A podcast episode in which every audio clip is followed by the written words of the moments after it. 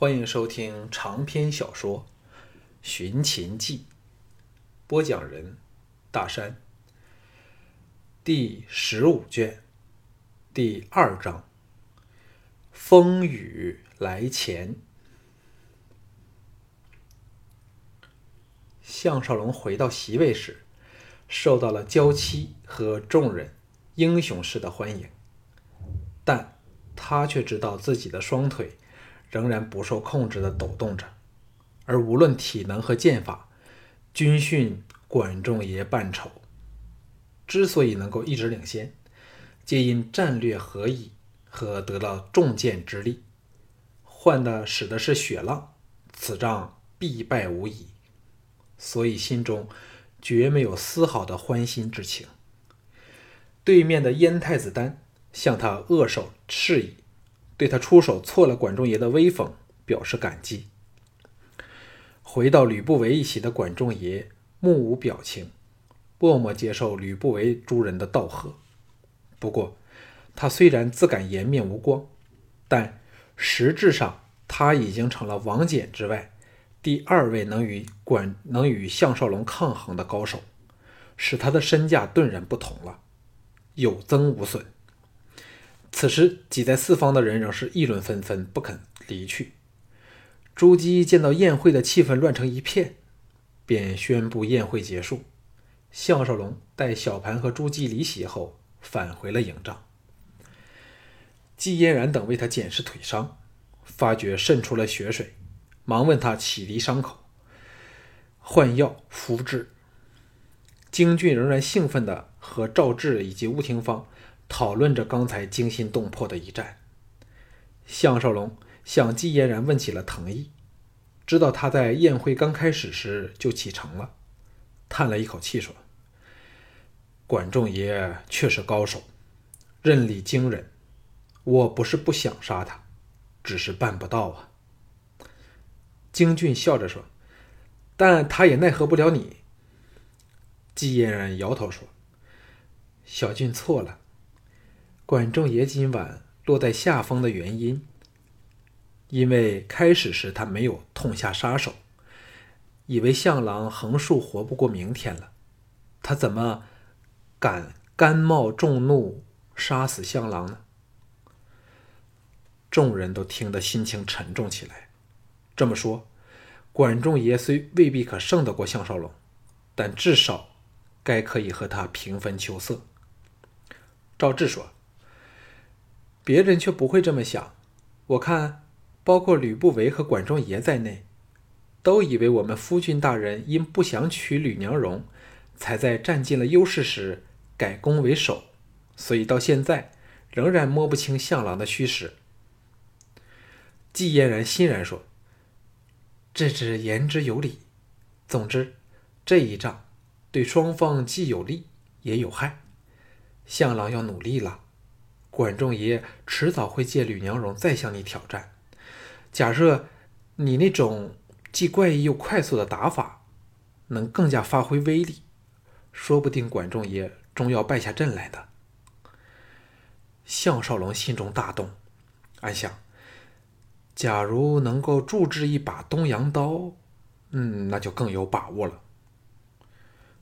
此时，在外当值巡视的桓乙。匆匆的回来了，到了项少龙身旁，低声说：“高陵军的人开始移动了。”在小盘的王帐内，桓乙报告了高陵军叛军的情况，正要说出自己的判断时，项少龙截断他说：“楚军对敌人的调动有什么看法呢？”李斯露出了欣赏之色，暗想秦庭之内。恐怕最懂得揣摩楚军心意的人就是项少龙了。项少龙却是心中好笑，他对小盘实在是有着双重的感觉。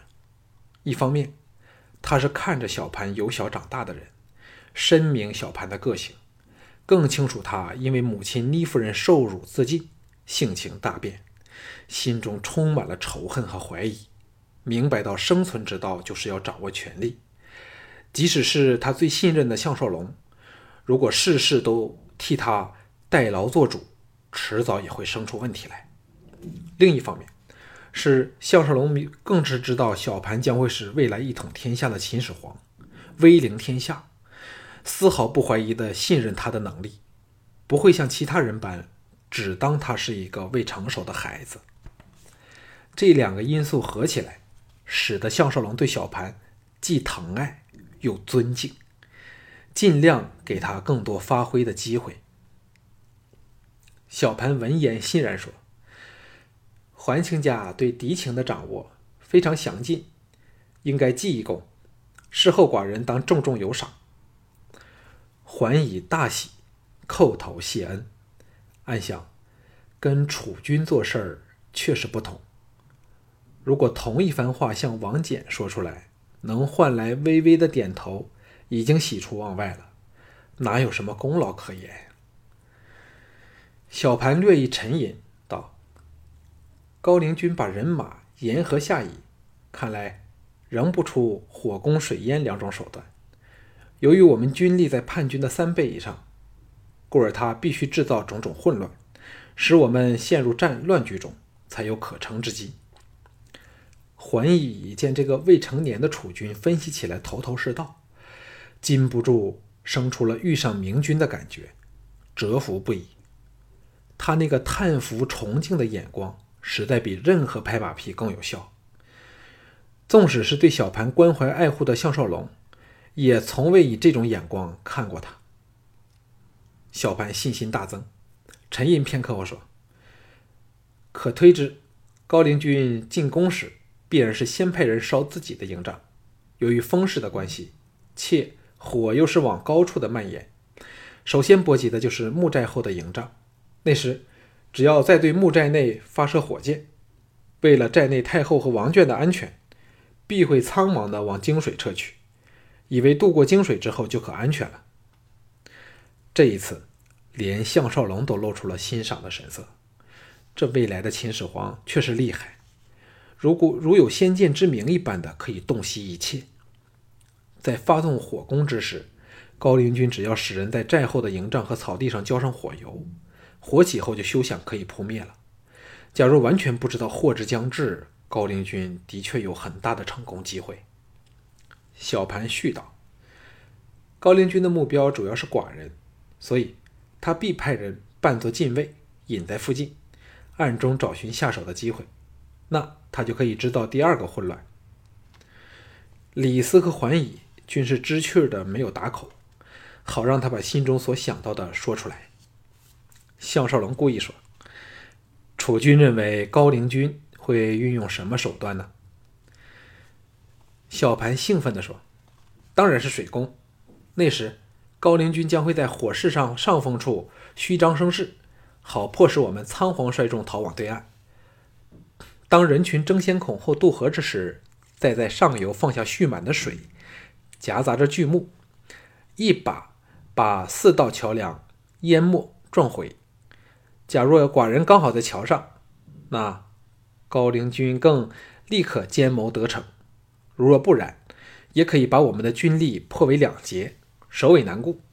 那时只要叛军顺流而下，以火箭同时往两岸发射，便可以趁乱登岸来行刺寡人了。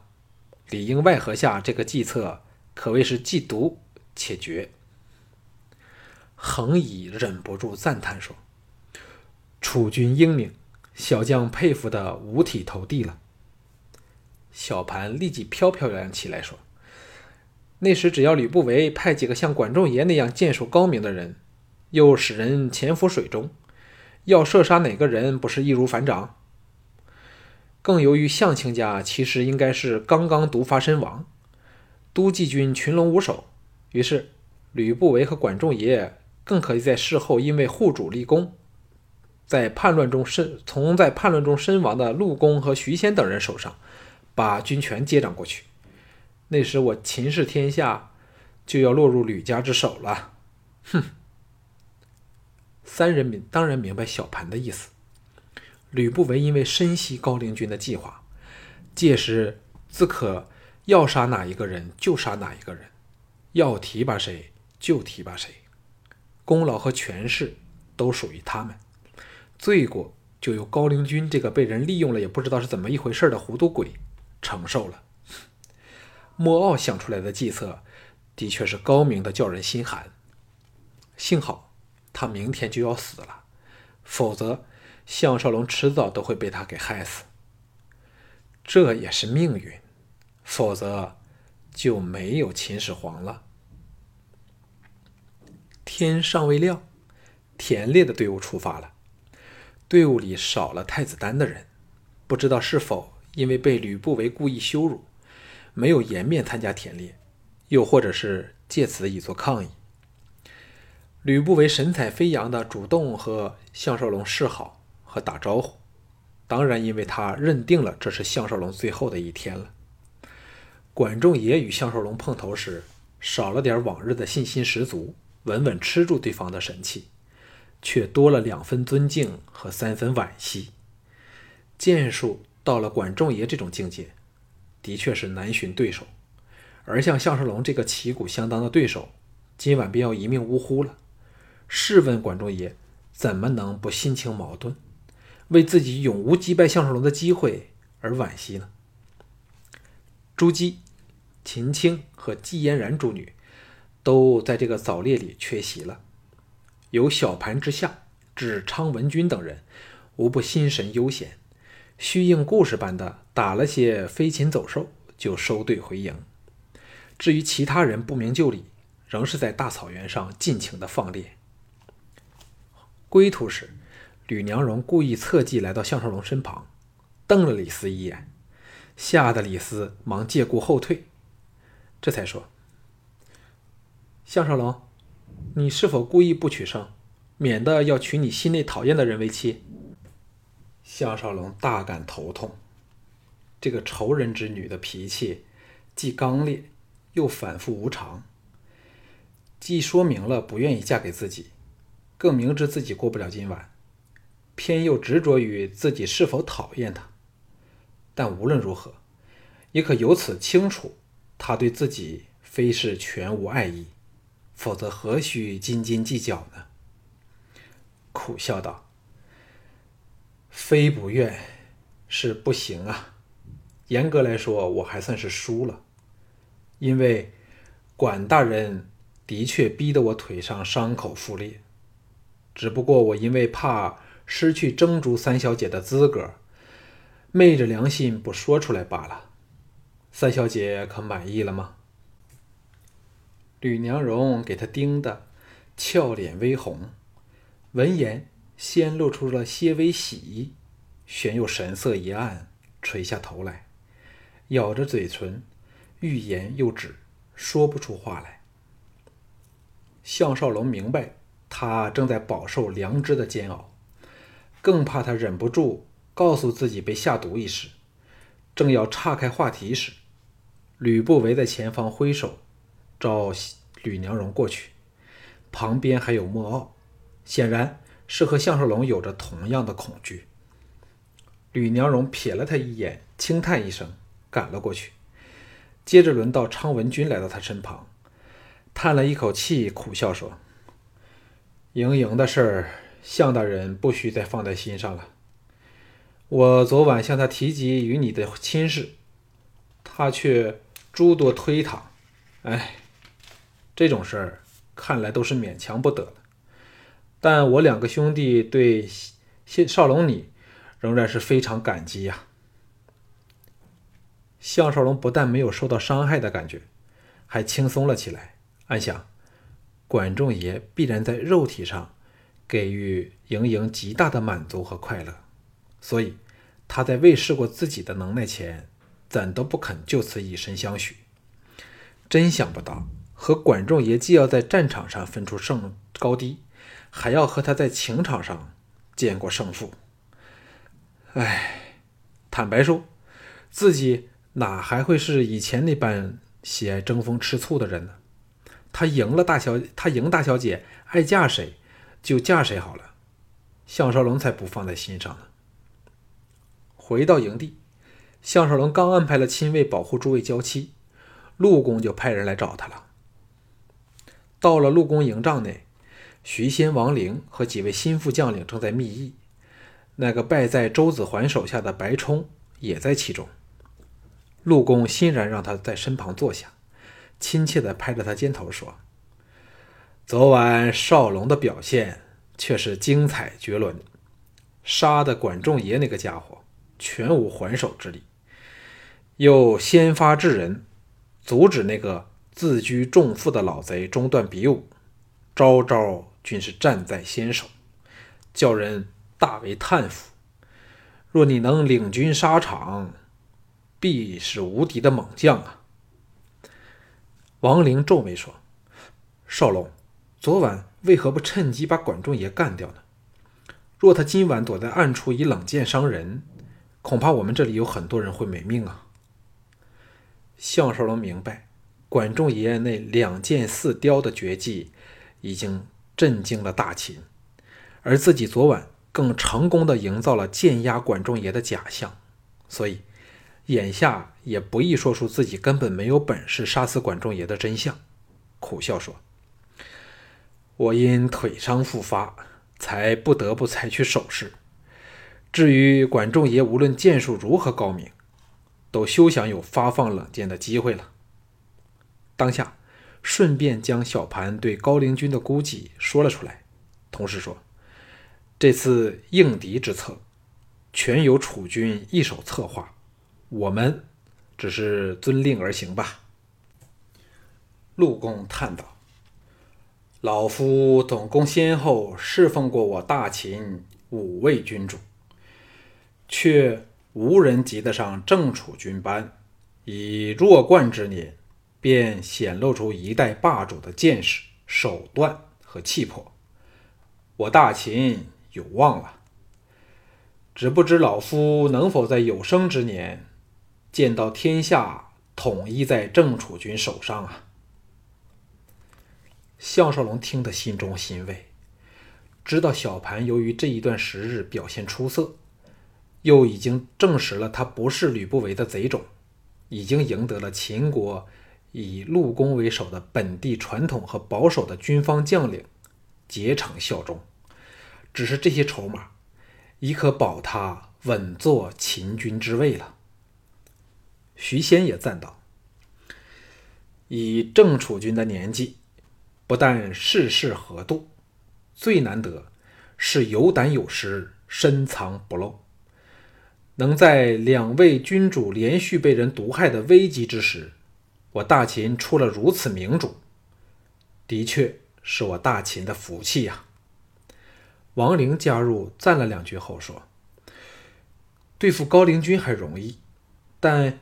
由于有莫敖为吕不韦暗中策划，到时候可能使出我们意想不到的手段来，的确是防不胜防。为何少龙却不太把吕不韦放在心上呢？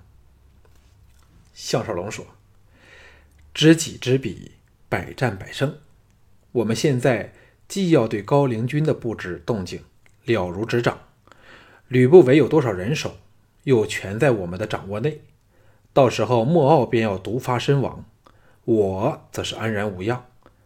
那在郑楚军的领导下，纵使是孙武复生，也难以为吕不韦挽回颓局了。徐仙沉声说：“我们应否布下陷阱，让吕不韦露出狐狸尾巴，好把他趁机除掉呢？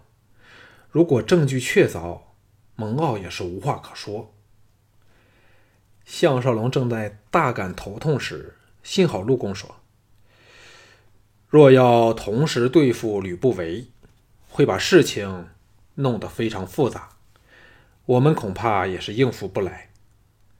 现在蔡泽、王冠那批家伙都靠往这他娘的什么重负，一旦吃他不住，被反咬一口，又有太后站在他那边，好事恐怕要变成坏事。”老徐啊，你最好多点耐性，别忘了杜壁那方的势力也是不可小觑啊。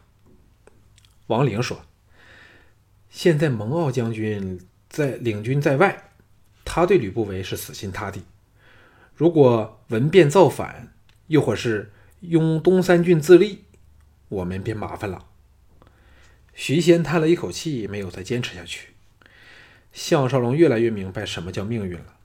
眼前明明有一个可以杀死吕不韦的机会，偏偏动弹不得。众人在商量了一些细节后，陆公、徐仙和王陵三人齐往夜见小盘，而项少龙为了怕惹人注目，没有随行，径自离开。刚出了营地，迎面遇上陆丹儿和盈盈二女，两人应该是今早田猎时大有所获，故而趾趾高气扬。见到项少龙单身一人，俏目都亮了起来。陆丹儿顽皮的施礼说：“大剑客你好。”盈盈因为拒绝了提亲，神情有点尴尬的说：“我正想找你。”转向陆丹儿道：“丹儿，先让我和大剑客说几句话好吗？”陆丹儿不依的说：“你不能把他霸着嘞。”又捂了小耳朵，嗔道：“快说吧。”盈盈拿他没法，拉着项少龙走开两步，耳语说：“人家不是不想嫁给你，只是事情来得太快了，给点时间让人家好好想好吗？”项少龙暗想：“你想给管仲爷点时间才是真的。”没有好气的盯了他一眼。盈盈顿足说：“不要歪想，绝非你想象中的那回事儿。”项少龙叹道：“你若要拒绝一件事儿，自然可以找到借口。以后我若再不理你，盈大小姐最好莫怪我无情啊。”盈盈吃了一惊，仔细看他时，陆丹儿早冲了过来，扯着项少龙说：“来，我们到河边钓鱼。”今天不知是否所有人都失常了，连小俊那头顽猴都说没空陪我们，由你向大人来代替他就好了。项少龙纵是有闲，也不想和他们鬼混，何况现在情况是每过一刻就多一天一分的紧张，说尽了好话，这才脱身逃了。